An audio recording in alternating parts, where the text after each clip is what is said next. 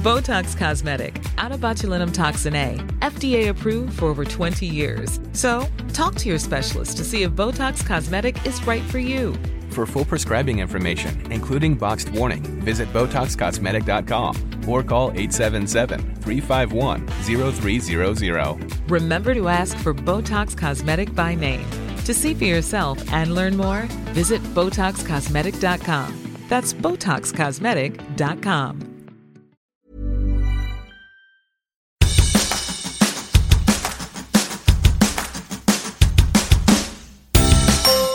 Hola, soy Hanna Fernández, profesional de la comunicación, emprendedora y apasionada del bienestar y del crecimiento personal. Bienvenidos a mi podcast.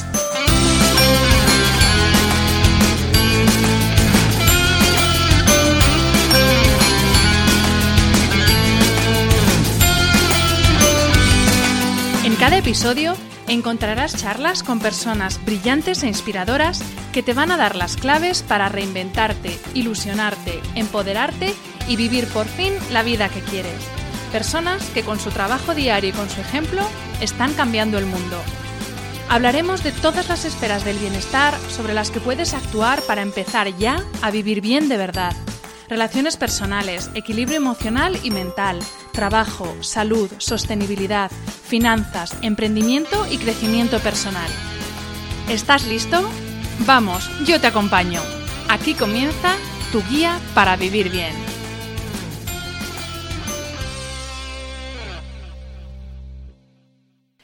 Muy buenas a todos y bienvenidos a un nuevo episodio de este podcast.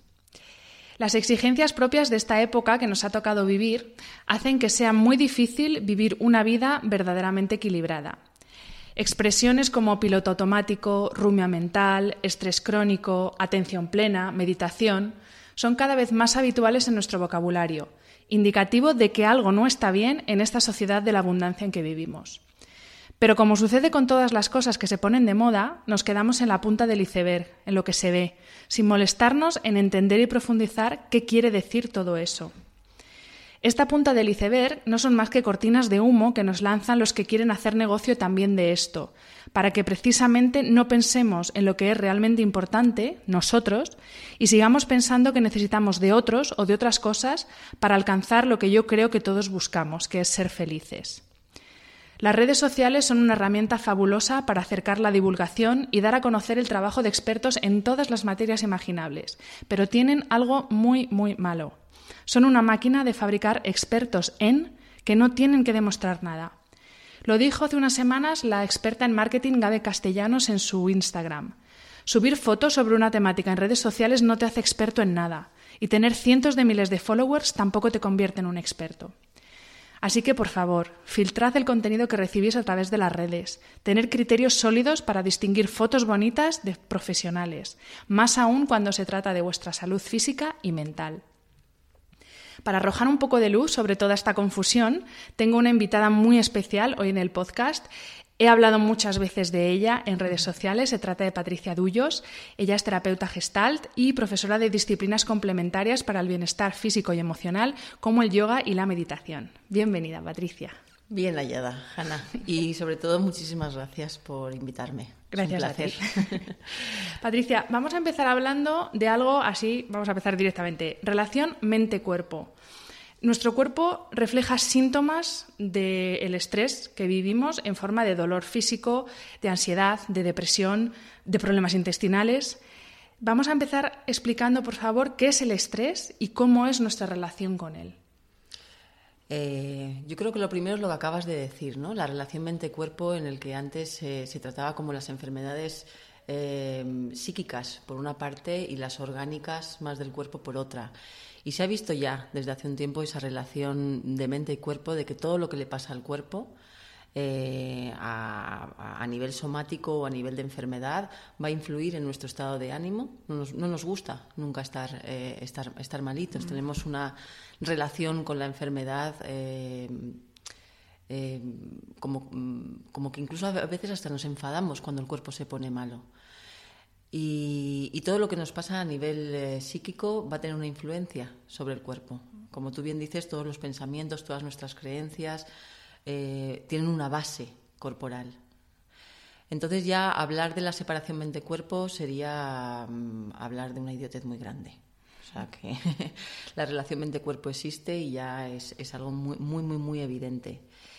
Em, lo que me extraña es que esta evidencia que ya se está dando tan claramente y que hay tanto estudio detrás, eh, la, la, gente no tome conciencia, porque yo creo que tenemos todas las herramientas para estar bien.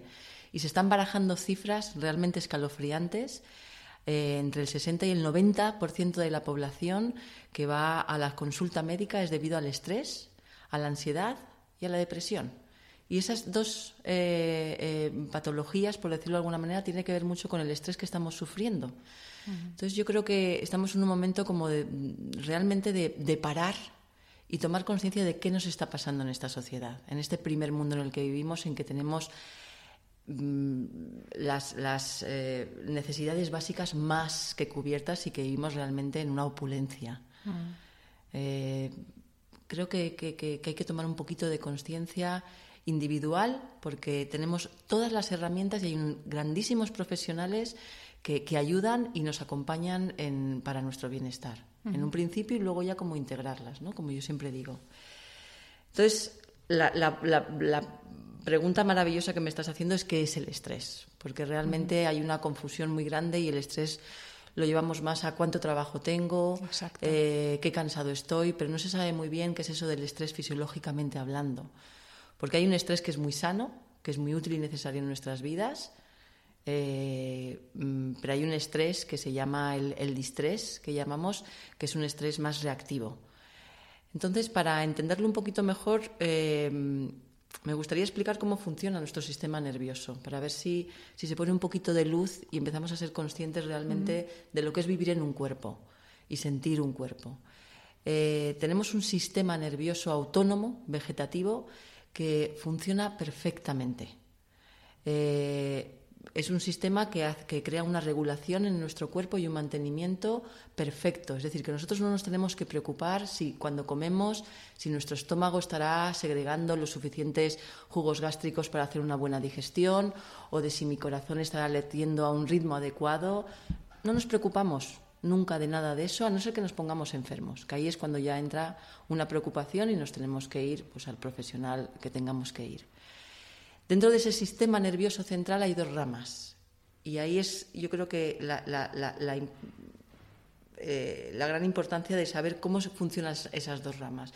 Hay una rama que es la rama que se le llama la rama parasimpática, que es la que se ocupa de todos los procesos de mantener, el mantenimiento a nivel de todos los sistemas de nuestro organismo, de regenerar, de limpieza.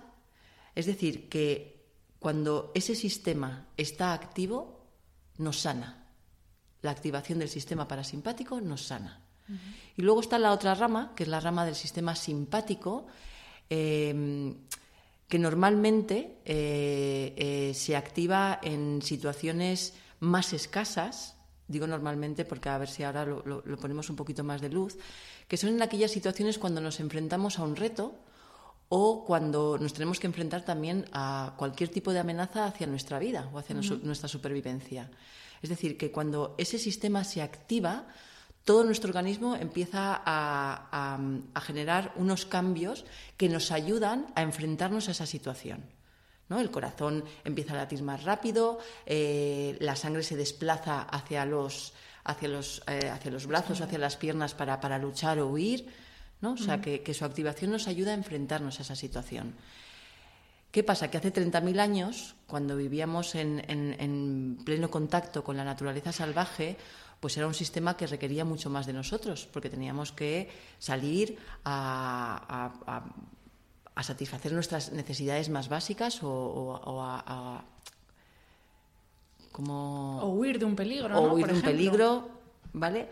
Imagínate que viene un león y tenemos que salir corriendo. Pues ahí todo nuestro sistema nos, nos, acompaña, nos da esa energía para, para, poder huir o para poder enfrentarnos. O sea que la activación del sistema simpático está para luchar o huir.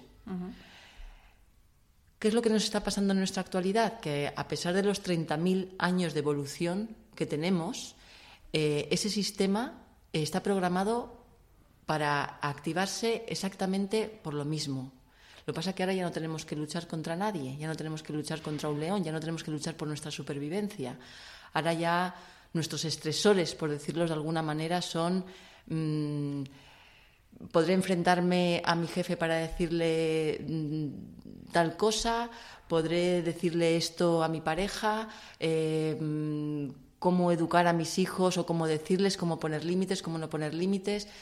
Hay otro tipo de estresores muy diferentes a, cuando vivíamos en, contacto con, la naturaleza salvaje. Y lo que está pasando en nuestra actualidad es, uno, que no tenemos mucha conciencia de los retos y de las amenazas a, las que nos enfrentamos. Eh, vivimos mucho desde, desde lo que a, todo el mundo yo creo que, va, que le va a sonar, que es desde el piloto automático. Vivimos mucho desde una mecanicidad.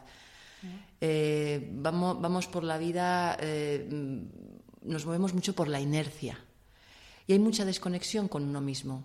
Y lo más importante de todo es que este sistema simpático no tiene una descarga como tenía hace años. Es decir, antes, cuando se activaba, luchábamos, gritábamos, huíamos, pero ahora nuestra expresión se ha reducido al mínimo, con lo cual el sistema nervioso simpático no completa su, su ciclo y nos quedamos como en una especie de, de bloqueo, de excitación continua. Que esa sensación interna, cuando uno se queda solito consigo mismo, se pone a respirar, lo que lo, yo, yo lo veo mucho cuando llevo los programas de, de, ocho semanas de mindfulness, de que la gente no puede estar consigo mismo.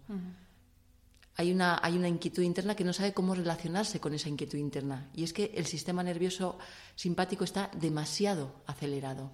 Es para que nos entiendan los que nos escuchan como estar permanentemente alerta, ¿no? Esa sensación como de nervio constante. Exacto. Estamos permanentemente alerta. Hay como una adicción a la preocupación, al estar todo el rato teniendo que luchar contra alguien. Parece que estamos continuamente, que, que, el león nos, nos, está continuamente eh, eh, acechando, eh, atacando. Y, y vivimos desde esa, desde esa reacción continua. Con lo cual, al no ser conscientes del estrés y, sobre todo al no ser conscientes de un cuerpo, pues mantenemos el sistema nervioso simpático demasiado activo. Y ahí es la, gran causa ahora de, esas cifras tan, tan, tan, tan, tan potentes, es que no somos conscientes de, ni del estrés, pero repito, porque somos muy poco conscientes de tener un cuerpo. Yo creo que nuestro cuerpo está siendo un esclavo de todos nuestros deseos y de todas nuestras preocupaciones. Sí, porque lo que tú dices ya no es solo los estresores que tenemos, sino que no sabemos y no tenemos herramientas para saberlo manejar, ¿no? Exacto. De hecho, bueno, eh, en tu presentación, aparte de terapeuta gestalt, eh, porque lo eres, eh, hemos dicho que eres profesora de yoga y de meditación, porque son precisamente dos herramientas súper útiles para gestionar el estrés. Entonces, si te parece, vamos a empezar a definir, perdón, vamos a empezar definiendo qué es cada una, porque en esto también hay, hay muchos errores, hay mucha preconcepción de lo que es y hay como mucho estereotipo. Y si te parece, vamos a empezar eh, definiendo qué, qué es meditación, por ejemplo. Vamos a hablar primero de la meditación, si te parece, y luego pasamos al yoga. ¿Qué es la meditación? Bien, yo creo que lo primero, mm, a mí me gusta mucho mm, decir siempre que hay que tener en cuenta que estas prácticas que nos vienen de las grandes ciencias contemplativas y que son muy antiguas, que nos vienen de hace más de 2.500 años, eh, en principio no fueron originadas para eh, abordar los, traumas o las heridas eh, psicológicas de nuestra sociedad, pero sí que se ha visto gracias a los estudios de la neurociencia y el, efecto que tienen estas prácticas sobre nuestro organismo y sobre el bienestar, que se pueden aplicar también para reducir o equilibrar el estrés. O sea, que también se puede, no como una eh, como un complemento, como una ayuda hacia el conocimiento, si alguien no quiere entrar en un eh, en un camino de autoconocimiento, de desarrollo personal, sí que es verdad que son muy análogas a la medicina. ¿Vale? Porque lo que hacen es eh, activar todos nuestros recursos internos que hacen que nuestro organismo esté sano, que es lo que es activar el sistema nervioso parasimpático. Entonces, para empezar, la meditación, como hay muchísimas y hay muchísimas metodologías y muchísimas herramientas, decir que, que la meditación es un método específico para desarrollar y, entrenar la mente. Es decir, que es un cultivo de la mente para potenciar eh, nuestras propias capacidades, nuestros propios recursos internos. Y como te decía, pues hay, hay, muchas ramas, hay muchas herramientas, hay muchas metodologías. Puede ser, eh, por ejemplo, pues, eh, procesos de visualización o, entrar en, en un concentrar la atención hacia los sonidos o hacia la respiración, como empezamos con las, con las técnicas de la meditación mindfulness. O sea, que hay muchas herramientas que nos van a ir llevando primero a que esa atención que tenemos muy dispersa y puesta en muchos lugares y cada vez más por la sociedad en la que estamos viviendo, que vivimos en una sociedad que creo que estamos en el siglo más acelerado de la historia. Vivimos, yo siempre digo que estamos viviendo como de piel para afuera y que no, no nos estamos haciendo cargo de nosotros mismos, responsabilizando realmente de nuestra salud, eh, pues al, cualquiera de las ramas que, existe, que, hay, cualquiera de las metodologías que, que, elijas, primero y el primer paso es llevar la atención distraída, dispersa, hacia una concentración. Y eso lo que va a hacer es ir calmando poquito a poco toda la agitación de la mente y todos los procesos mentales que tienen que ver con las sensaciones, y ahí hay cuerpo, con las emociones, cuerpo de nuevo y con los pensamientos. Es poder equilibrar las distintas funciones cerebrales, que es la unión entre mente y cuerpo. Perfecto. ¿Y el yoga con respecto a la meditación? O sin estar vinculada a la meditación, porque hay gente que lo define como una meditación en movimiento ¿Cómo podemos definir el yoga sí, El, yoga yo también lo podría definir como una meditación en movimiento. También es verdad que es, eh, otra de las, eh, de las herramientas que nos vienen desde hace tiempo. Para mí es una práctica interna de conciencia y transformación. Y la conciencia empieza por. empieza a tener relación con tu cuerpo. Empieza a saber eh, manejarte con tus propias tensiones, con tus propios dolores físicos. Luego de ahí entra más la parte emocional y luego seguidamente la parte más psíquica. Pero en principio, para mí, la gran herramienta del yoga, yo siempre digo que el yoga es conócete a ti mismo, pero en principio es cuídate a ti mismo. Aprende a, relacionarte con tu cuerpo, lo primero. Entonces, las prácticas del yoga, si solo las vemos como desde el entrar en las posturas o de cómo la gente ahora está fascinada con pues, lo que llaman posturas avanzadas, creo que ahí lo único que estamos haciendo es eh, potenciando la competitividad, que ya hay y la tenemos además interna en nosotros mismos. Yo me di cuenta, yo siempre he dicho que no soy una persona competitiva hasta que de repente entré en, este proceso de autoconocimiento y me di cuenta de, la gran competitividad que yo tengo conmigo misma.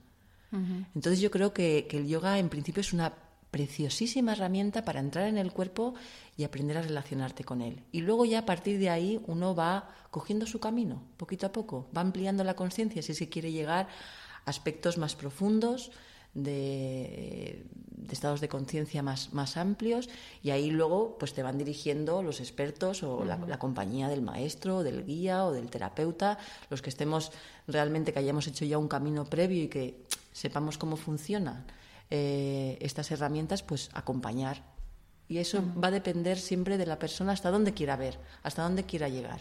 Pero sí que es verdad que ambas dos son una gran herramienta. En principio, lo que estamos hablando sobre todo de, antiestrés. una, una herramienta muy natural, porque el hecho de parar y respirar se activa el sistema nervioso parasimpático y ese te va a crear una regulación. Te va, a entrar poquito a poco en ese proceso. Y sobre todo herramientas alternativas a lo que, eh, bueno, a lo que estamos acostumbrados ahora mismo, que es lo que nos da, por ejemplo, la medicina occidental para frenar ese estrés, que son los ansiolíticos, los antidepresivos, tranquilizantes, pastillas para dormir. Entonces, también, o sea, para aterrizar un poco lo, lo que nos estás diciendo, también son herramientas que valen para eso, ¿no? Absolutamente. A ver, eh, yo creo que la medicina que tenemos es una medicina absolutamente extraordinaria. Tenemos, somos unos privilegiados de la medicina que tenemos. Lo malo es cómo se está usando, cómo se está recetando. Eh, cada vez hay médicos con una mente muy abierta y que realmente están utilizando este tipo de prácticas alternativas. Eh, y cómo, sobre todo, nos la estamos también automedicando. Eso hace que, estemos inhibiendo nuestros recursos internos. Y siempre voy a eso, a que tenemos toda la química maravillosa para estar bien. Tenemos la dopamina, que es la que nos hace eh, eh, esa sensación de placer, de, estar con, bienestar, de estar animosos. Tenemos la serotonina, que es un antidepresivo natural. Tenemos la oxitocina, que es la que nos da esa, esa, esa sensación de, estar más cariñosos. Es, un antiestrés también y una antiansiedad absolutamente natural. O las endorfinas, que son nuestra morfina natural. O sea que tenemos todo para estar bien. Todo. La cuestión es que teniendo estas prácticas, el que no las practique ya que vea a ver qué relación tiene consigo mismo y qué compromiso tiene consigo mismo. Porque las prácticas están ahí. Ya es una cuestión de empezar a usarlas empezar a dejar que el cuerpo recupere de nuevo su, homeostasis, que es la, pregunta un poquito más, eh, la, palabra más técnica que utiliza la medicina, que es ese equilibrio interno. El cuerpo siempre, siempre, siempre tiende al equilibrio. ¿Qué es lo que está cortando ese equilibrio? Pues todas nuestras vocaciones, preocupaciones, inquietudes, miedos.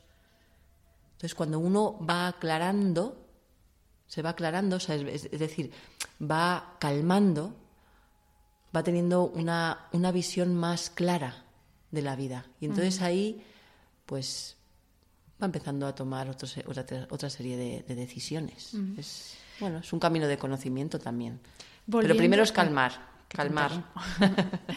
Volviendo, Patricia, al tema de la meditación, eh, John Kabat-Zinn, que mm. luego vamos a hablar de él porque bueno, es, mm. el padre del, mindfulness moderno, eh, eh, cito palabras textuales, uno tiene que estar preparado para la meditación, tiene que llegar a ella en el momento preciso de su vida, cuando está dispuesto a escuchar con atención su propia voz, su propio corazón, su propia respiración, para estar presente para ellos y con ellos. Esto no es nada fácil.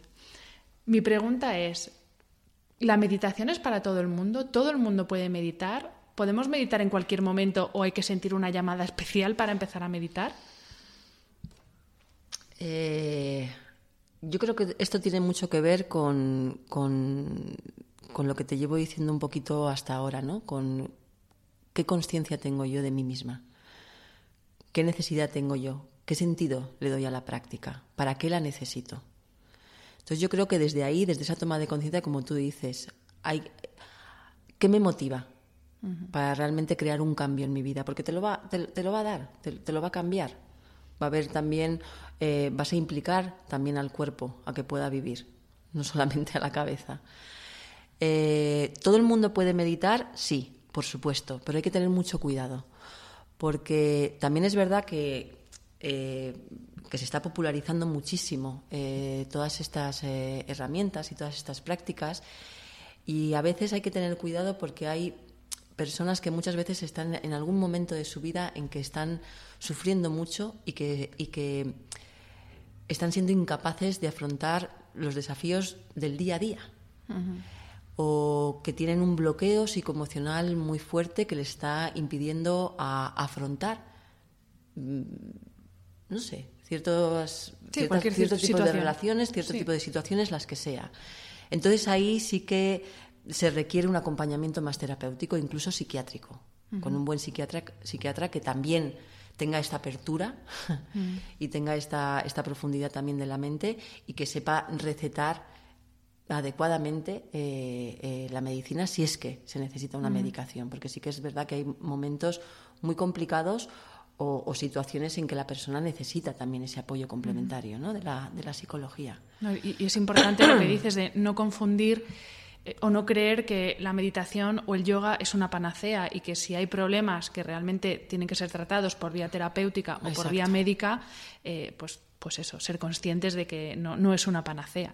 Exacto. Mm. Es, esa es la cosa, que yo creo que se le está pidiendo demasiado a estas prácticas y hay que tener cuidado. Mm. Hay que tener cuidado y saberlas. Eh, primero, tener a un buen profesor, maestro, que, que tenga formación no solo en la parte física del yoga.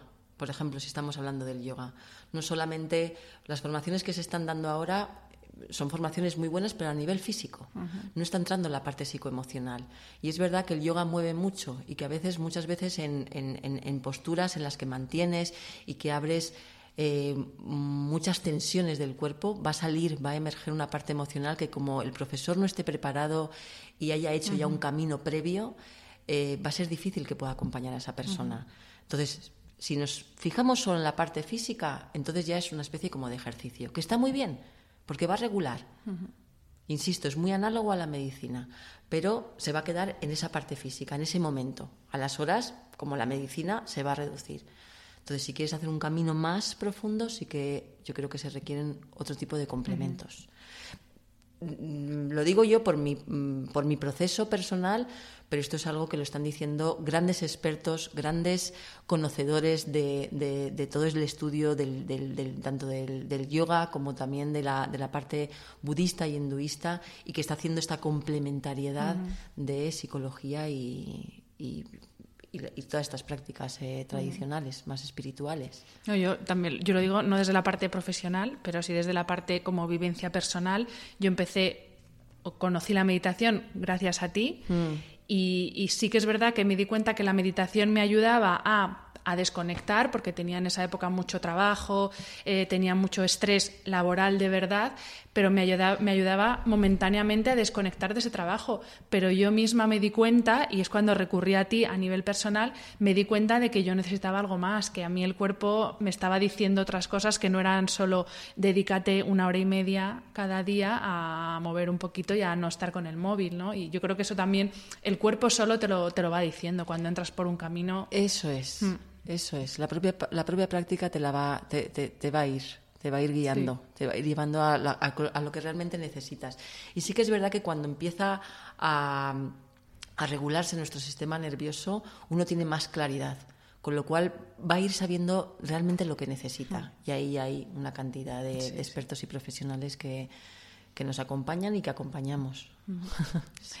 Siguiendo con, bueno, con otra de las eh, cosas que dice John Kabat-Zinn, él en uno de sus libros, y es algo que me parece súper interesante y muy necesario, eh, hace una distinción entre meditación y pensamiento positivo. Y me gustaría que nos hablaras de esto porque a veces eh, la, imagen mental que puede tener la gente de una persona que medita es esta gente happy flower que va por la vida medio levitando, eh, como si no hubiera problemas en, eh, su vida y, no tiene nada que ver. Entonces, ayúdanos un poco a ver la, la, diferencia que hay entre la meditación y el pensamiento positivo eh, excesivo, para así decirlo. Porque pensar en positivo no está mal. No, es, está muy es cuando es una cosa ya que, que, es irreal, ¿no? Pero, eh, eh, porque esto es algo muy caracterológico. Hay personas que son muy positivas y que van por la vida, como tú dices, del el no pasa nada. Cuidado con los grandes dramas que pasan por, por, momentos que realmente hay dolorosos en la vida, como pueden ser pues un desencuentro con alguien o una separación o una muerte de un ser querido. Entonces ahí hay que estar en ese momento. Y son momentos muy dolorosos, que solemos taparlos enseguida porque tenemos mucho miedo a conectar con ese dolor. No, no, no nos han educado para, para, para abrirnos al dolor. Y paradójicamente sufrimos muchísimo más. ¿no? Es esa, esa, esa distinción entre el dolor y el sufrimiento. Eh, y, es una distinción que, que realmente desde, desde mi experiencia es muy liberadora. O sea, yo he aprendido a saber dolerme, a entrar en el dolor, tanto físico como emocional, y empezar a dejar de sufrir y hacerme la víctima de la vida, porque parece que la vida tiene la culpa y la vida siempre ha estado ahí. Lo único que tenemos que hacer es aprender a, vivirla. Em, hay mucha gente que también toma estas prácticas eh, y esto hay un gran, eh, como te decía ahora, ¿no? que hay, muchos grandes profesionales que han hecho esta complementariedad entre psicología y meditación o yoga eh, y es este mm, psicólogo y budista norteamericano, John Wellwood, al que mm, eh, acuña el término del bypass espiritual, aquellas personas que toman este tipo de prácticas para evitar o trascender em, pues, eh, heridas psicológicas o autoestima muy bajita o, aspectos confusos, heridos de nuestra mm. psique, y lo que hacen estas prácticas es tapar en vez de enfrentarse y, trabajar con ellas y, entenderlas, ¿no? ¿Para qué están ahí? Em, eso del pensamiento positivo son aquellas personas que quieren evitar, que están evitando algo. Porque el pensamiento positivo, como tú dices, es maravilloso cuando tenemos que estar bien y cuando la vida nos da ese momento de, venga, Vamos a disfrutar porque estamos en un momento bueno. Y la mayoría de nosotros estamos en un momento bueno. Yo de lo que me he dado cuenta últimamente es que hay como una especie de adicción a la preocupación. Es como que si no nos preocupamos... Mm, sí, como el y yo más también, ¿no? me pasa esto y yo, a mí esto más. Sí, sí, sí, sí, sí. Hay una cosa como que si eres feliz parece que te vas a quedar solo. ¿Sabes? Como, uy, qué raro, eres muy raro por ser feliz, eres muy raro por estar bien, eres muy raro por estar a gustito, ¿no? Eh, Entonces podemos decir que la, meditación lo que hace es ayudarnos a aceptar las cosas como vienen y a, manejarlas emocionalmente, ¿no? Hay una parte que sí, que te, que te, va a ayudar a eso. Que te, claro que sí, el, yoga desde todas las ramas, la parte física o mental, te, va a, ayudar sobre todo a, manejarte primero con, tu interno, con tu yo interno, ¿no? que es el cuerpo. Y en el cuerpo están las emociones, donde sentimos las emociones son, son en el cuerpo, que es lo que llamamos la corporalidad, el que es el cuerpo sentido. Eh, y desde ahí es em, la relación con el otro. Y ahí es donde mm, no sabemos muy bien. Yo creo que las grandes causas del estrés eh, vienen de las relaciones. Mm, totalmente. Hay, hay, una, hay una parte relacional eh, y cuando hablo de las relaciones, hablo de todas las relaciones, es decir, la relación con la familia, la relación con el trabajo, la relación con la pareja, la relación con los hijos y la relación con uno mismo. Hmm. Porque muchas veces estamos tumbados en la cama y hay una vocecilla interna muy exigente que nos está diciendo, ay, ayer fíjate cómo metiste la pata, cómo dijiste esto, mañana qué voy a hacer, a ver si me, me atrevo a enfrentarme a esto, a decir tal, a decir cual. No nos dejamos en paz. Yo siempre digo y, empiezo muchas veces los cursos de mindfulness con eso, que si escribimos en un diario por una semana todo lo que nos decimos a nosotros mismos y los llevamos a la policía, nos detienen por maltrato hacia nosotros mismos. Entonces hay mucho maltrato. Hay mucho maltrato, pero hacia, hacia Yo siempre digo que a nosotros mismos nos decimos cosas que jamás le diríamos a otra persona. Exactamente. Hay una exigencia brutal contra, con, uno mismo. Mm. Entonces, eh, estas prácticas sí que te ayudan porque se va creando una desidentificación. O sea, yo no elijo lo que, los pensamientos que vienen, yo no voy a elegir las sensaciones que vienen ni voy a elegir mis emociones. Eso no es elige, eso viene. Pero lo bueno de estas prácticas es que al ir calmando, el sistema nervioso se va creando una desidentificación. No te dejas arrastrar por la sensación, no te dejas mm. arrastrar por la emoción y no te dejas arrastrar por los pensamientos, sino que los ves venir. Y entonces ya eres tú los que los controlas. Ya puedes decir, ah, esta es esta voz que me dice eso, no te creo.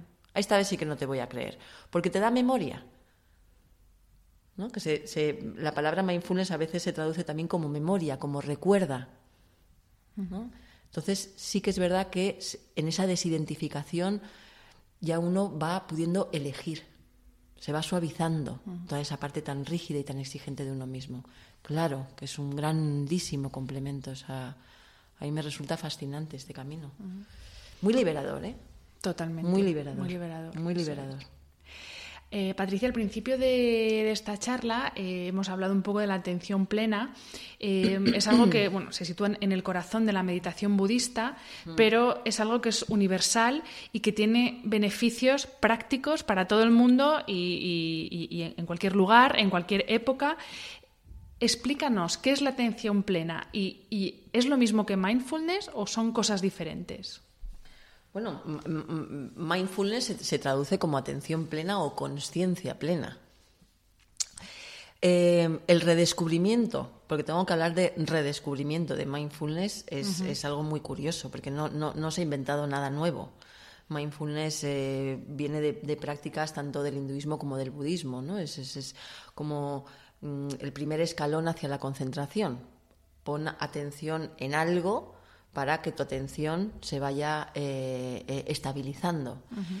Em, pero sobre todo surge de la confluencia, este boom de mindfulness desde hace 35 40 años, de esta confluencia tan maravillosa que son de las ciencias eh, modernas de la salud, que es la psicología y la medicina, con una de las grandes y antiguas tradiciones contemplativas, que es el budismo.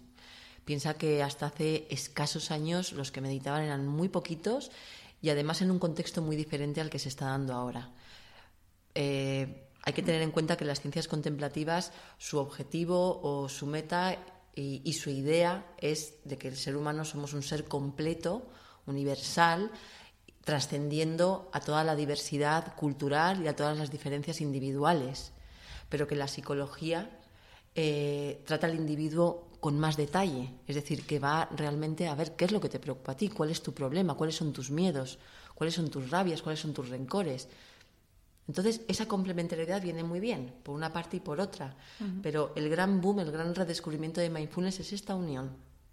Con lo cual, estas prácticas ya no solo se aplican al vamos a ser seres trascendentes, sino vamos a poner los pies en la tierra, vivimos en una sociedad que es un caos, que vivimos de una cultura muy de muchísima represión a nivel emocional, es una cultura absolutamente diferente, con lo cual gracias a todos los estudios de la neurociencia ahora se sabe lo de la plasticidad cerebral y, cómo entramos en los procesos de aprendizaje.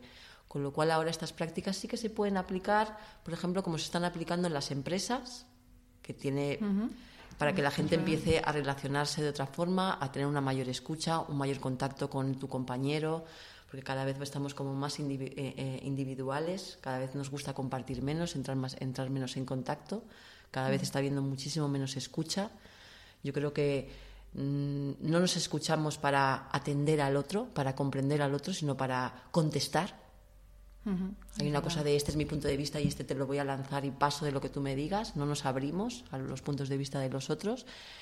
Y al igual que en las empresas, que está siendo muy necesario y la verdad es que está teniendo mm, muchísima eficacia ahí, también se está llevando la educación a que los niños desde el principio ya también eh, aprendan a relacionarse con sus propias emociones, por ejemplo, eh, tengan otro tipo de atención, no solo esta educación tan académica que nos llega, que es aprende, aprende, aprende, datos, datos, datos, información, información, información, y eso a lo, a lo que está llegando, o sea, la consecuencia que está eh, a lo que nos está llevando esta educación tan académica, tan de datos y de información, es que hayamos inhibido completamente nuestra parte instintiva y afectiva.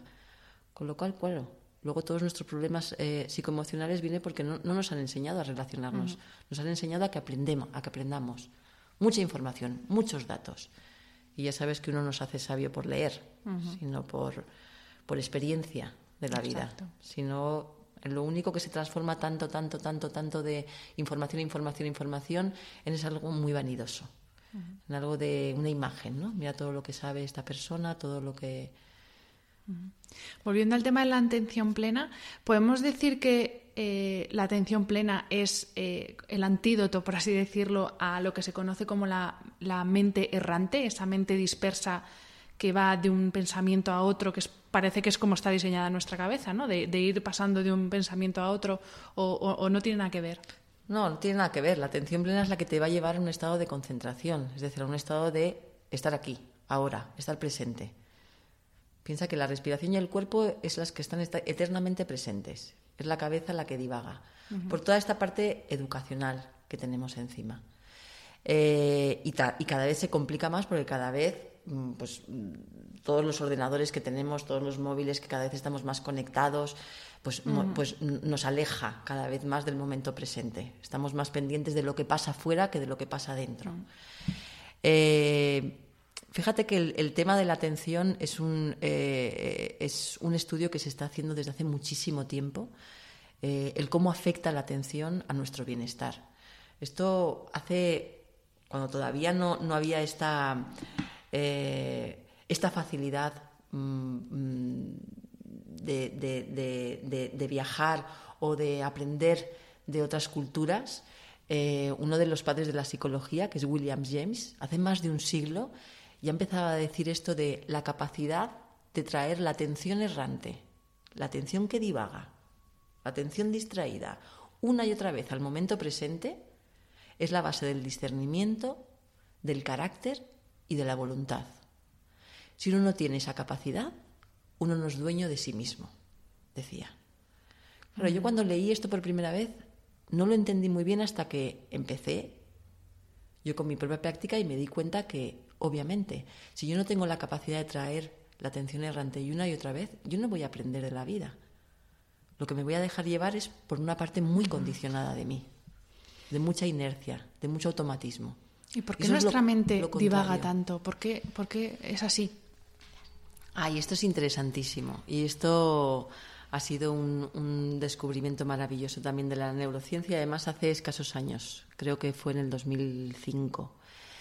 Em, antes se pensaba que, el funcionamiento del cerebro solo se ponía eh, en activación cuando teníamos que resolver cualquier problema o tarea cognitiva. Es decir, si teníamos, imagínate, que contestar unas preguntas de examen o si teníamos que entrar en algún proyecto, ya sea de trabajo o proyecto personal, de, algún viaje, ¿no? de planearlo o, estar observando a una persona, eh, simplemente para, para eso eh, se pensaba. Y ahora ya se ha visto que, que, el cerebro también se pone en activo y además em, tiene como la, el mismo desgaste energético cuando estamos en esos momentos como de ensoñación o cuando estamos en esos momentos de, de que estamos en la cama y estamos mm, preocupados por algo. Y el estamos run, El run run. El run run. Eso es lo que se denomina la rumia mental. Exacto. Eh, pues ahí eh, eh, funciona exactamente igual como si estuviésemos resolviendo un problema. Es decir, nos chupa la misma energía. Eh, y eso eh, se le ha denominado la red neuronal por defecto, que es la mente distraída. Cuando realmente estamos mm, fuera de cualquier eh, trabajo que tengamos que estar centrados y no estamos tranquilamente por la calle caminando o comiendo a gustito y disfrutando o teniendo una conversación mm. con alguien y también disfrutándola o no tenemos que resolver nada, simplemente vivir la vida en el momento mm. presente, pues la mente como tenemos como una especie de adicción a seguir pensando, ¿no? Con lo que, lo que decíamos hace un poco, hace poquito, ¿no? Como esta adicción a la preocupación, a seguir creando, pensando y con ensoñaciones, a lo mejor hacia deseos, que a lo mejor también son cosas buenas. Pero ahí depende un poquito de si tú estás con atención, saber dónde pones la atención. Si realmente eso que estás pensando, ¿cómo te estás sentando?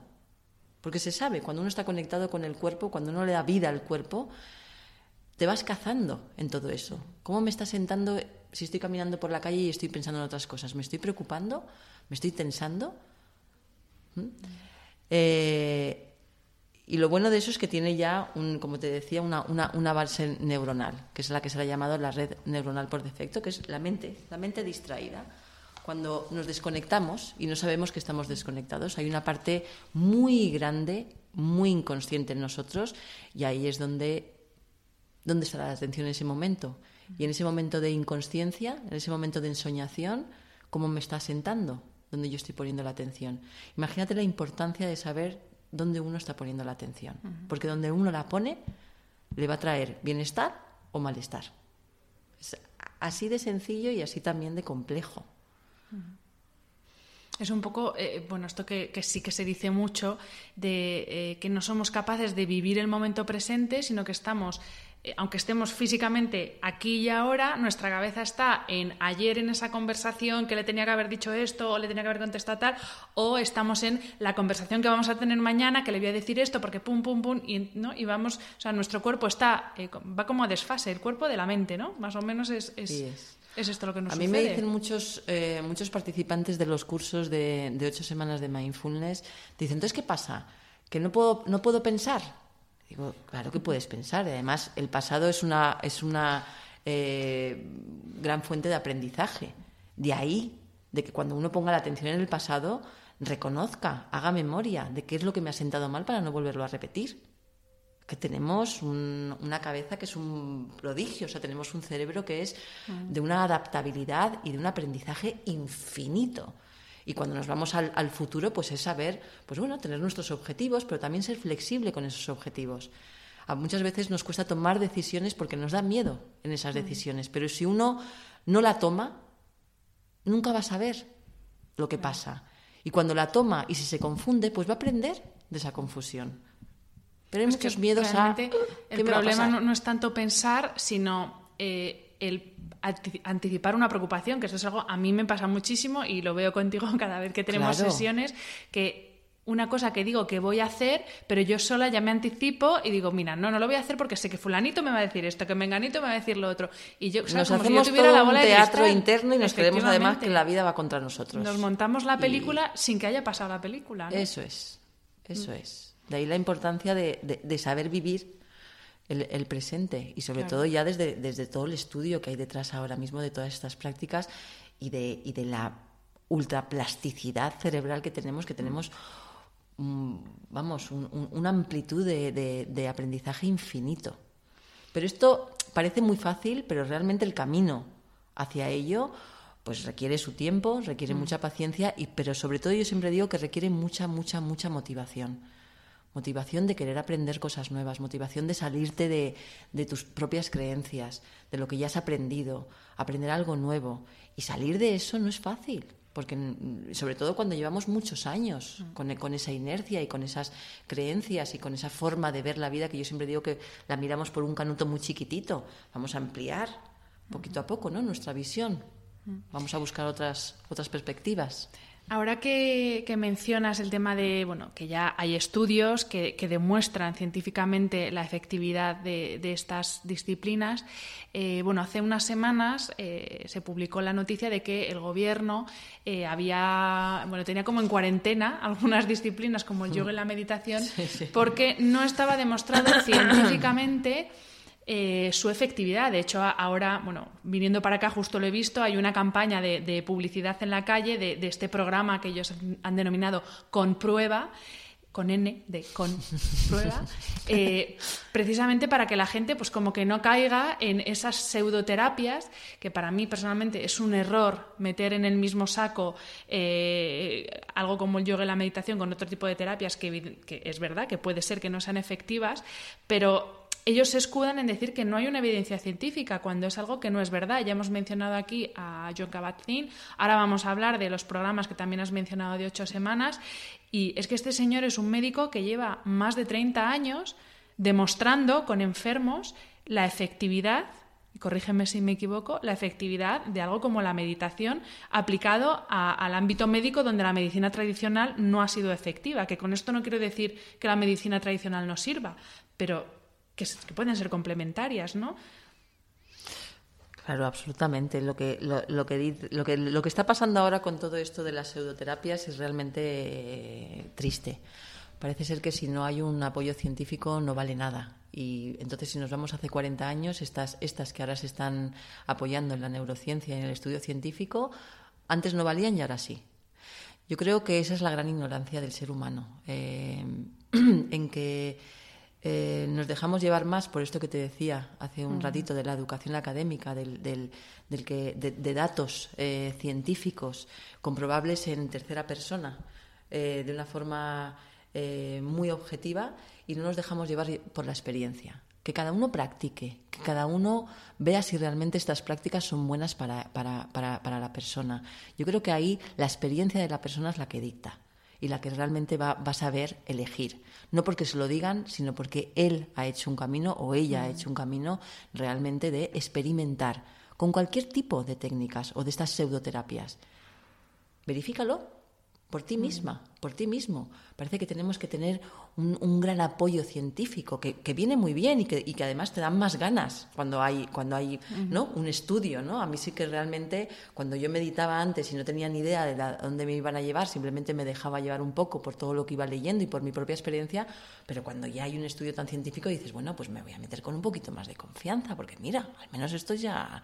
Sí que es verdad que que existe toda esta neuroplasticidad cerebral y que, que, nos va a crear bienestar, ¿no? Por esta activación del sistema nervioso parasimpático, como te decía al principio. Entonces, no sé si me estoy yendo. No, no. A ver. Totalmente. Porque a veces. Es, eso. Y también, eh, con respecto a lo que dices, obviamente, cualquier cosa que tiene una base, un respaldo científico, pues como que te da una tranquilidad. Pero todas las cosas que hoy tienen un respaldo científico, antes de que lo tuvieran, no tenían ese respaldo. Es como un trabalenguas, pero es decir, no todas las cosas ya aparecieron con un respaldo científico y no por ello son menos efectivas. Entonces, pues es lo que tú dices, lo decías antes, es un poco apertura de mente. Y vale, no habrá tropecientas mil estadísticas que demuestren, pero hay miles de años de práctica que yo creo que eh, para optar a algunos puestos públicos te vale o unos estudios o tener una práctica demostrable, ¿no? Pues no entiendo por qué, bueno, es que esto es un poco que estoy yo reivindicativa, Eh, pero, me pero parece me, me fantástico, cuesta mucho entender eh, esa cerrazón que creo que viene des- del desconocimiento. Básicamente, a- cuando no conoces algo, te da miedo. Entonces, en vez de hacer porque haya una demostración científica o por apoyar eh, la, dem- sí, la demostración de, de la validez de esas disciplinas, pues lo que se hace es no, no se practica y ya está. Entonces, bueno, nada, era más que nada por saber tu opinión porque, porque yo estoy realmente sorprendida de, de esta situación y creo que es un paso para atrás. Pero, pero bueno, Bueno, eh, a- así funciona esta sociedad. Entonces yo creo que a nivel individual, mm, insisto, depende del compromiso que uno tenga consigo mismo, estas prácticas son milenarias y ya se sabe. Y además ahora con, con este apoyo científico, ¿no? Pero cuando uno entra en la práctica, lo va a saber. Va, va- va a ir tomando conciencia de los beneficios que le va a ir aportando. Entonces esto Eso es una es cuestión de experiencia. Y de fijarnos, de, de- de poner más el, el foco de atención en la experiencia de cada uno y que desde ahí cada uno elija y hable con conocimiento de causa. Porque si no estamos siempre hablando por boca de ganso. Pues vamos a hablar precisamente de este programa tan maravilloso que yo también lo hice contigo, que es el programa de ocho semanas. Que es bueno, es un programa para la reducción del estrés basado en el mindfulness y la duración es de ocho semanas. Entonces, me gustaría, Patricia, porque también eh, empiezo a ver por ahí eh, gente que de repente empieza a impartir estos programas, sí me gustaría que nos explicaras en qué consiste el programa, para qué sirve y, porque lo, he dicho, no, no son unas convivencias, o sea, no es ir a hacer un retiro de fin de semana de yoga, es, es algo muy serio. Entonces, sí que me gustaría, para que todo el mundo tuviera claro, qué es este programa y, qué objetivo tiene hacer el programa MBSR. Bien, eh, a ver, el, el- origen de el, fundador, mejor dicho, de este programa es que lo has citado antes, es John Kabat-Zinn. John Kabat-Zinn eh, es eh, biólogo molecular y fue profesor de medicina en la Universidad de Massachusetts. Y, y él lo cuenta muy bien en, en su libro de. mm, eh, ¿Cuál es este de.? Ay, no me acuerdo, a ver si tú te lo, te lo, te lo recuerdas. Eh, vivir con plenitud las crisis. Eh, eh, ahí él lo cuenta muy bien. Es un libro que mm, recomiendo 100% Sí, eh, a las personas, pero al mismo tiempo que están en la práctica, porque leerlo y luego no hacer la práctica no nos sirve para nada. Solamente es una saturación de más información. Eh, No, y que no es fácil de entender si no tienes una persona que te está guiando. Tanto el libro como A- el programa, además, vaya. El, el libro es, es- es una maravilla, ¿eh? está muy bien Mm, sí, sí, explicadito, pero sí que es verdad que si no hay una práctica al lado, pues se queda simplemente en una información más. Eh, el, eh, el caso curioso es que, eh, es que John Kabat-Zinn pues, fue de estos médicos en los que hay también muchos otros que podría citar, pero John Kabat-Zinn por el año, pues yo creo que ya en el 78 o así, hace casi 40 años, se empezó a dar cuenta de que muchos de los tratamientos médicos convencionales eh, y muchos de los enfermos que, que él trataba o que trataban sus colegas, pues no mejoraban con esos tratamientos. Y entonces él sabía que este tipo de prácticas eh, activaban un sistema que protege nuestro organismo, que es el sistema del que he hablado al principio, el sistema nervioso parasimpático. Y entonces de él propuso, bueno, eh, estas prácticas que se erradicaron para, que, es que se originaron para erradicar el sufrimiento, ¿por qué no llevarlo a la clínica, a los hospitales, que es donde realmente las personas sufren? Entonces se dio cuenta de ese extra emocional que le ponemos a la enfermedad o que le ponemos a cualquier conflicto o problema que tengamos. Él se dio cuenta de la enfermedad, que es ese extra emocional de estrés, el estrés ese que le ponemos encima, que están hablando de cifras de entre el 80 y el 90%, lo que se le pone encima a, lo- a la realidad que ya tenemos. Tú imagínate el 80 y el 90%. O sea, es una barbaridad lo que sufrimos O sea, casi duplicamos el pero- estrés que supone o tener una triplicamos, enfermedad. o triplicamos. Es decir, cuando nos ponemos enfermos es esta lucha que tenemos contra la enfermedad. En vez de dejarnos estar en la enfermedad y dejarnos acompañar. Que hay, si uno se relaciona bien con su enfermedad, y eso lo he comprobado con- con- conmigo misma, porque tenía una relación pésima con, con mis dolores, y ahí es donde yo le, le- le aplicaba ese 80 y 90%, y era un drama mi vida cada vez que me ponía mala por cualquier cosa, eh, pues John Kabat-Zinn se dio cuenta de ese extra. Y se dio cuenta porque empezó a hacer pruebas, eh, pruebas de control entre grupos que solamente estaban con la medicación y grupos con la medicación y complementados con este tipo de prácticas. Y lo hizo en ocho semanas. Por eso el programa al final se estructuró en ocho semanas. Entonces se vio cómo las personas que realmente practicaban y con la medicación tenían un descenso eh, muy grande de su malestar. Entonces desde ahí han empezado toda la investigación, toda esta investigación científica y que se sigue experimentando de cómo el estrés está, mm, vamos, eh, eh, encarcelándonos en, vida, en un sufrimiento bastante constante, ¿no? Porque sí que es verdad que lo hay.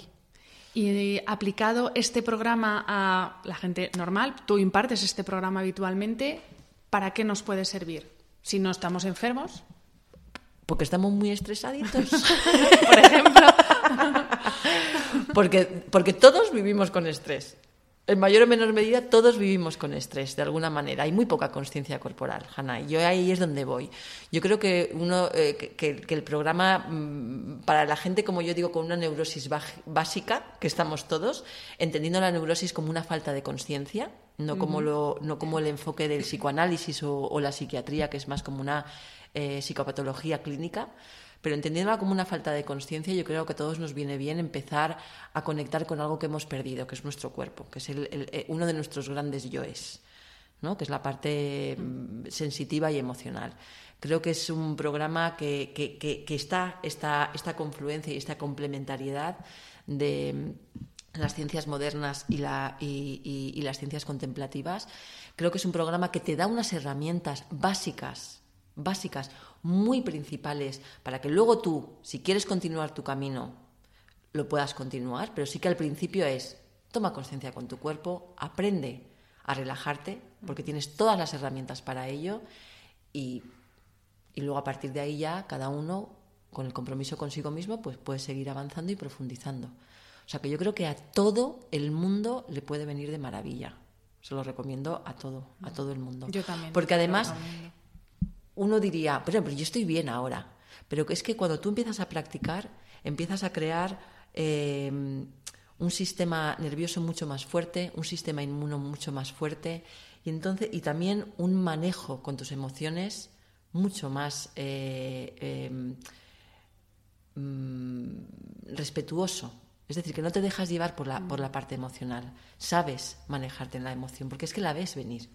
Yo la veo, cuando, cuando me está viniendo la rabia, la veo, la veo, la veo, la veo, y entonces digo, a ver, ¿es proporcional a esto que me está pasando? ¿Es algo de mi pasado y estoy dejándome llevar por una reactividad?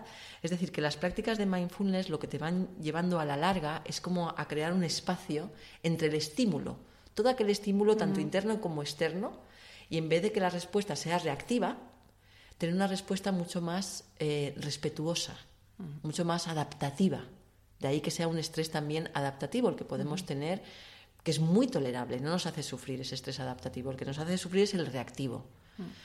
Entonces, eh, y sobre todo como una gran prevención, porque yo lo que digo es que gracias a todos los años que llevo en la práctica, tanto del yoga como en la meditación, sí que me he dado cuenta de cuando vienen conflictos en mi vida, a nivel relacional o bien hacia afuera, con el trabajo, con mi pareja o con quien sea externamente, o a nivel interno con mi propia enfermedad, eh, la relación que voy teniendo con ellas es mucho más, eh, mucho más amable, es mucho más sana podría decir. Es que es lo que te iba a decir, porque muchas veces eh, cuando alguien nos pregunta, ¿cómo estás? dices, pues bien, pero realmente estás ahí como en, al límite, al límite, y yo creo que este programa, por ejemplo, te ayuda a darte cuenta de que no estás bien, que sí, podrías estar peor, pero que estás al límite, que en cualquier momento, por una mínima chorrada, vas a explotar. Entonces, yo creo que también ayuda mucho a, decir, pues eso, a saber que, no estás bien. cuando te preguntan qué tal estás, y yo a veces, ya, eh, esto me lo dijiste tú, a veces digo, ¿Te digo que, bien, o te digo la verdad? Porque claro, bueno, pues bien, sí, no, no me estoy muriendo, sí. Claro, pero, bueno, son clichés. ¿Cómo estás? Bien, mal. Lo que pasa es que yo siempre digo, eh, bien o te lo cuento. Efectivamente. Contesto con el cliché y luego te lo cuento. Sí que hay que tener en cuenta que no nos hacemos cargos de nuestros síntomas. Que hasta que no peta el cuerpo, como mm. yo digo, hasta que no nos rompemos, no nos hacemos cargo. Es decir, ay, qué cansada estoy, ay, qué dolor de espalda, ay, cómo me duelen las rodillas, ay, qué angustia tengo, ay, qué dolor de cabeza, ay, que me duele el estómago, pero vamos pasando por eso, bueno, Mm. pues me tomo esta medicación, me voy un poquito a yoga, me voy un poquito a no sé qué, pero no hacemos mucho cargo de los síntomas, hasta que el cuerpo no hace patapam y explota. Exacto. O sea que creo que es una gran herramienta, como estábamos diciendo desde el principio, primero para la regulación del estrés, pero luego una gran herramienta de autoconocimiento si la, si, si- si la sabes llevar, si te sabes acompañar y sobre todo al principio sí que hay que tener a, a- a un guía al lado que haya recorrido ese caminito. Yo, para mí ha sido fundamental en, en- en mi camino y sigue siendo fundamental el tener a alguien que haya avanzado más en ese camino. Patricia, ¿cómo podemos eh, empezar a aplicar el mindfulness en nuestro día a día? Si no hemos hecho un programa MS MBSR, si no hacemos yoga, meditación, para una persona que por primera vez está escuchando este tipo de cosas y dice, bueno, pues voy a probar, ¿cómo podemos empezar a aplicar mindfulness ahora mismo? Pues parando y respirando. Yo siempre digo que la práctica más sencillita, más sencillita, más sencillita, más sencillita, más sencilla es contar 10 respiraciones hacia arriba y 10 respiraciones hacia abajo. Es decir, del 1 al 10, cuento inhalo, exhalo, cuento 1, inhalo, exhalo, cuento 2, así hasta 10, y luego de 10 a 0. No llega ni a dos o tres minutitos. Eso dos o tres veces al día es como paro, respiro y le voy a dar el input al cuerpo para que empiece a activar ese sistema que, regenere y que, y, que, y que- y que nos va a sanar. Y luego, por supuesto, hay muchas prácticas que también llamamos en el programa las prácticas informales, que no solamente la práctica de sentarte a meditar o el escáner corporal que a veces llamamos, o también en, en- en el, en el programa entran prácticas muy suaves de yoga. También hay unas prácticas informales que son maravillosas para fijar la atención en aquello que estamos haciendo, que normalmente lo hacemos con el automático, pues hacerlo consciente, hacerlos atentos. Por ejemplo, cuando nos lavamos los dientes o cuando nos estamos duchando. Pues poner atención en ese momento, en las sensaciones del cuerpo. Ya solo no lavarse los dientes mientras que te estás duchando ya sería una práctica, ¿no? Hacer Ya una cosa cada vez. Exacto, exacto. Es que el, el- el- el hecho de darte cuenta de que la mente está distraída ya es terapéutico. Ya dejas de llevarla a esa parte distraída, esa parte que divaga, que está activando demasiado nuestro sistema nervioso. O sea, el darte cuenta de que estás distraído ya es terapéutico de por sí. Entonces imagínate si en cada momento nos damos cuenta de, ostras, que ya me he vuelto a ir, ya me he vuelto a enganchar en unas cosas que, que- que- que lo único que me están haciendo es sufrir. Y si sufres mucho, pues caminito de, de- de- de terapia, que te va a ayudar un montón también. Ya hablaremos, ya hablaremos de la terapia porque Claro. eso haremos otro episodio. Es que es- es- Eh, el, el camino de, conocerse y de comprenderse mm, creo que es de lo más liberador que, que puede existir Sí, en el ser humano. totalmente. Patricia, antes hablábamos de la tecnología y bueno, yo quería daros un dato, darte un dato. Eh, la aplicación de meditación Headspace eh, tiene más de 18 millones de usuarios en todo el mundo. Entonces, bueno, antes hemos dicho que la tecnología eh, está afectándonos negativamente en esta eh, incapacidad para tener una atención plena en algo, para estar concentrados en una sola cosa. Eh, y, y no sé, ¿estamos intentando encontrar la solución a nuestros problemas de nuevo en una tercera cosa en vez de buscarla en nosotros? ¿O tú crees que este tipo de aplicaciones son herramientas que bien utilizadas nos pueden ayudar? Yo no las conozco, es decir, yo nunca las he utilizado. Eh, yo creo mu- mucho en el contacto con la persona. Eh, y yo, desde mi experiencia, puedo decir que a mí el, contactar y, el dar con, mm, buenos profesionales eh, me ha servido muchísimo. Pero sí que es verdad que yo oigo a personas y que, y que he preguntado a algunas personas que lo están usando que les vienen bien. Es decir, que hay personas que realmente están eh, muy metidas en su trabajo. Hay, hay una adicción también al trabajo muy, muy bestia. Yo creo que demasiado exagerada, pero que, bueno, ahí está la elección de la gente. Algo estarán haciendo que tiene, ¿no? Tanta, tanta demanda. O sea que no te puedo mm, hablar por, de si funcionan bien o funcionan mal porque yo no lo he probado. Con lo cual, como yo no tengo experiencia en eso, no lo sé. Yo creo mucho en el, insisto, en el, en el- en el contacto humano, en el acompañamiento y en que son prácticas tan sencillas que tú misma, empezando simplemente a, a contar, que, y luego las cuentas se van haciendo un poquito más amplias, pues eh, se va calmando. Más que nada lo decía porque eh, también, eh, bueno, ahora mismo en la sociedad en la que vivimos evitamos el esfuerzo y lo queremos todo ya y sin esfuerzo.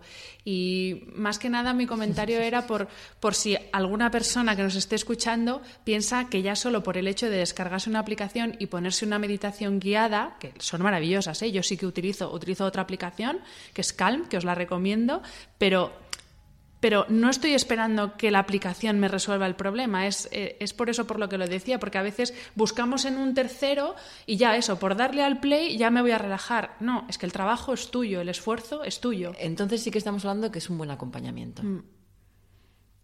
Por supuestísimo que el esfuerzo es tuyo, por, por supuestísimo que estamos viviendo, y eso yo lo veo a diario, eh, de que pues cuando me viene una persona a terapia o, a yoga o, a tal, es como que le dé la varita mágica para que solucione sus problemas. Aquí o uno empieza a responsabilizarse de lo suyo, y eso es, eso es una cuestión de madurar y de desarrollo personal, o si no, nadie te va a salvar la vida.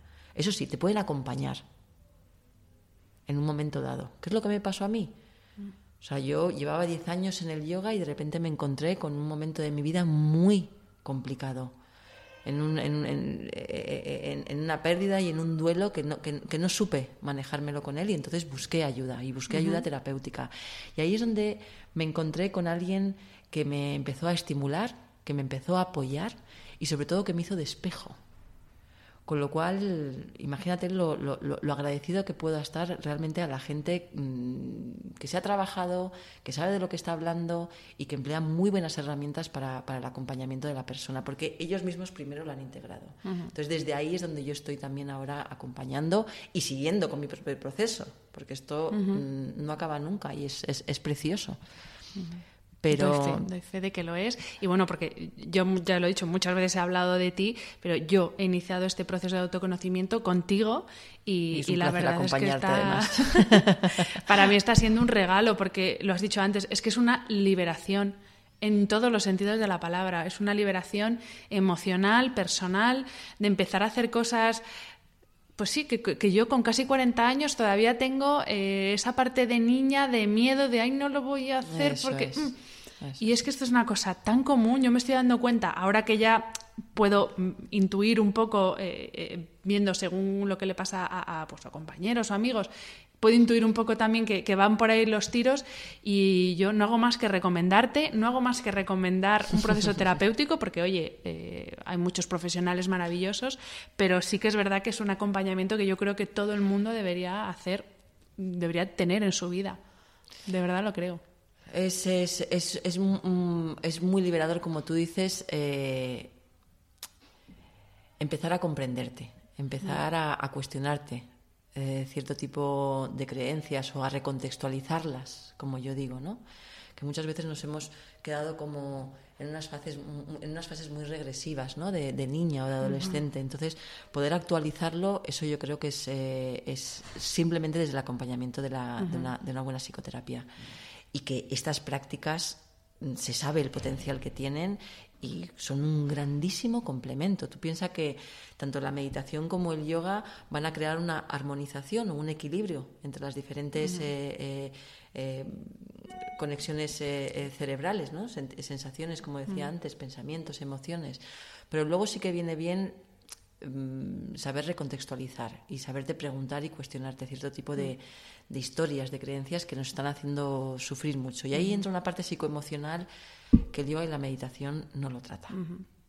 No, lo he dicho, tenemos un episodio pendiente para hablar de, esto porque realmente es maravilloso. Mm. Vamos a ir terminando ya esta charla, Patricia. Es eh, cortísima. Escucharte, bueno, yo ya te digo, siempre es un privilegio, es un gustazo porque hablas desde la honestidad, desde la transparencia desde la experiencia que, da el haber vivido un proceso personal. Y me gustaría terminar esta entrevista haciéndote una última pregunta, que es la siguiente. Si tuvieras delante a la Patricia de hace 15 años, empezaste tu proceso terapéutico. Más o menos. Más o menos. Si tuvieras delante a la Patricia de hace 15 años, ¿qué le dirías? ¿Que le diría, que no hiciera? Le diría lo que me digo yo diariamente, que se ha convertido en un mantra para mí y es confía en el proceso. Yo siempre digo eh, eh, que no es un proceso fácil, que pasas por momentos eh, muy dolorosos, que tocas verdaderos infiernos a veces, pero que si no te quedas en ellos y no los atraviesas, vuelves de nuevo a ese condicionamiento, a ese automático y a esa mecanicidad. Creo que es muy importante estar bien acompañado, insisto en esto, hasta que uno lo va integrando en su propia vida y se sabe manejar de otras muchas formas que de la parte más esta como más rígida, ¿no? más condicionada. Entonces yo creo que es la confianza en los procesos, hay que estar en cada momento y, normalizar el dolor. Normalizar el dolor y, cultivar la impermanencia, que es algo que se lo, se lo oí hace, hace poco a una maestra mía y, me encantó, ¿no? Lo del cultivo de la impermanencia. Yo creo que, que desde ahí es dejarte, dejarte estar en cada momento, sobre todo. Es importante el dejarse estar y vivir. Y vivir la vida. Se nos escapa. Mm, ya, te digo. pues muchísimas gracias, Patricia. Ha sido un placer. El placer ha sido mío. y a todos los que nos escucháis, muchas gracias por estar ahí una semana más y nos vemos en el siguiente episodio. Un abrazo.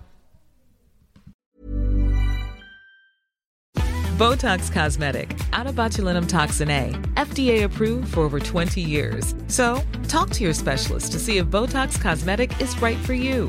For full prescribing information, including boxed warning, visit BotoxCosmetic.com or call 877-351-0300. Remember to ask for Botox Cosmetic by name.